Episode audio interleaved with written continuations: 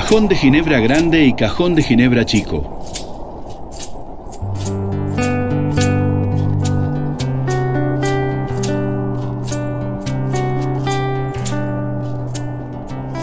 Para nuestros gauchos y gauchas y para las y los inmigrantes que llegaron a la Argentina con sed de vida, la ginebra ha sido una gran compañera de los caminos. De hecho, era la bebida alcohólica que mayormente se consumía hasta fines del siglo XIX en nuestro país. Hermana de vigilias, oasis de las trincheras, agua bendita para los caídos en la maldita intemperie. ¿Quién sabe cuántos náufragos de tierra han sucumbido en sus tempestades?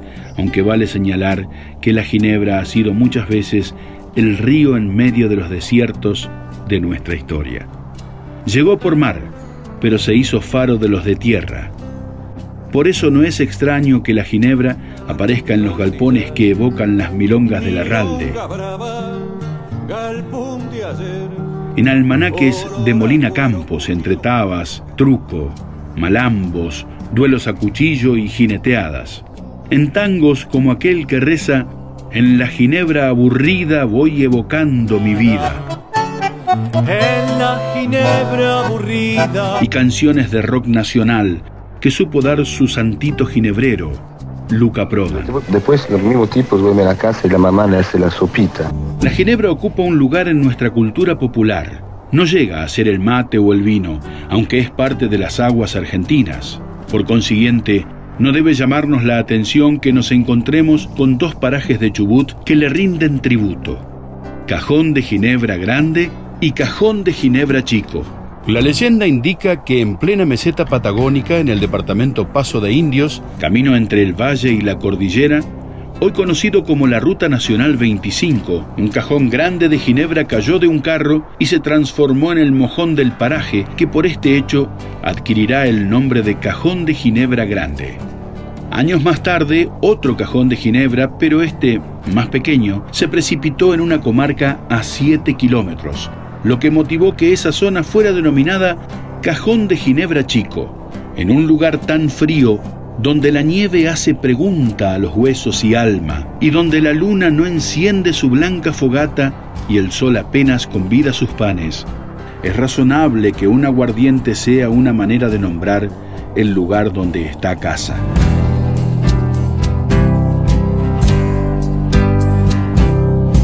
En 1908, Mauricio Fernández inauguró el almacén de ramos generales Los Mellizos.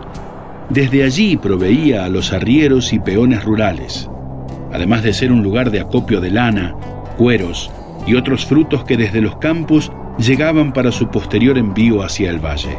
Fue el mismo Fernández quien construyó el galpón en el que empezó a funcionar la Escuela Nacional 64 de Cajón de Ginebra, que desde el 25 de octubre de 1922 exhibe en su pizarrón la siguiente frase. La República Argentina basa su porvenir en la educación de sus hijos. Es conocido el paso por los chubutenses cajones de Ginebra del norteamericano Martin Sheffield, aventurero, buscador de oro y cazador de recompensas, que había generado un revuelo mundial al manifestar que había dado con un plesiosaurio en la laguna El Hoyo. Tan es así que hasta el gobierno de Estados Unidos mandó una comisión para verificar el tema y entrevistarse personalmente con Sheffield, que había llegado a la Patagonia en 1890 siguiendo el rastro de los célebres ladrones de trenes, Butch Cassidy y Sundance Kid, por cuyas cabezas se ofrecían millonarias recompensas. Nunca se imaginó que se iba a topar con un dinosaurio, que se iba a hacer célebre por su tarea como buscador de oro, y mucho menos que se iba a enamorar de María Pichún, una princesa tehuelche con quien tuvo 12 hijos y por lo que se lo consideraba un cacique.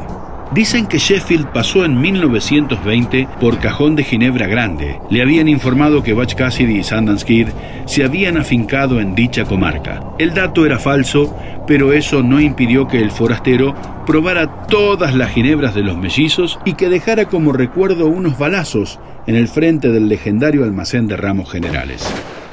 En 2023, Cajón de Ginebra Grande solo cuenta con la posada y charcutería La Pluma, donde algunos pasajeros afirman que por las noches se escuchan ruidos extraños.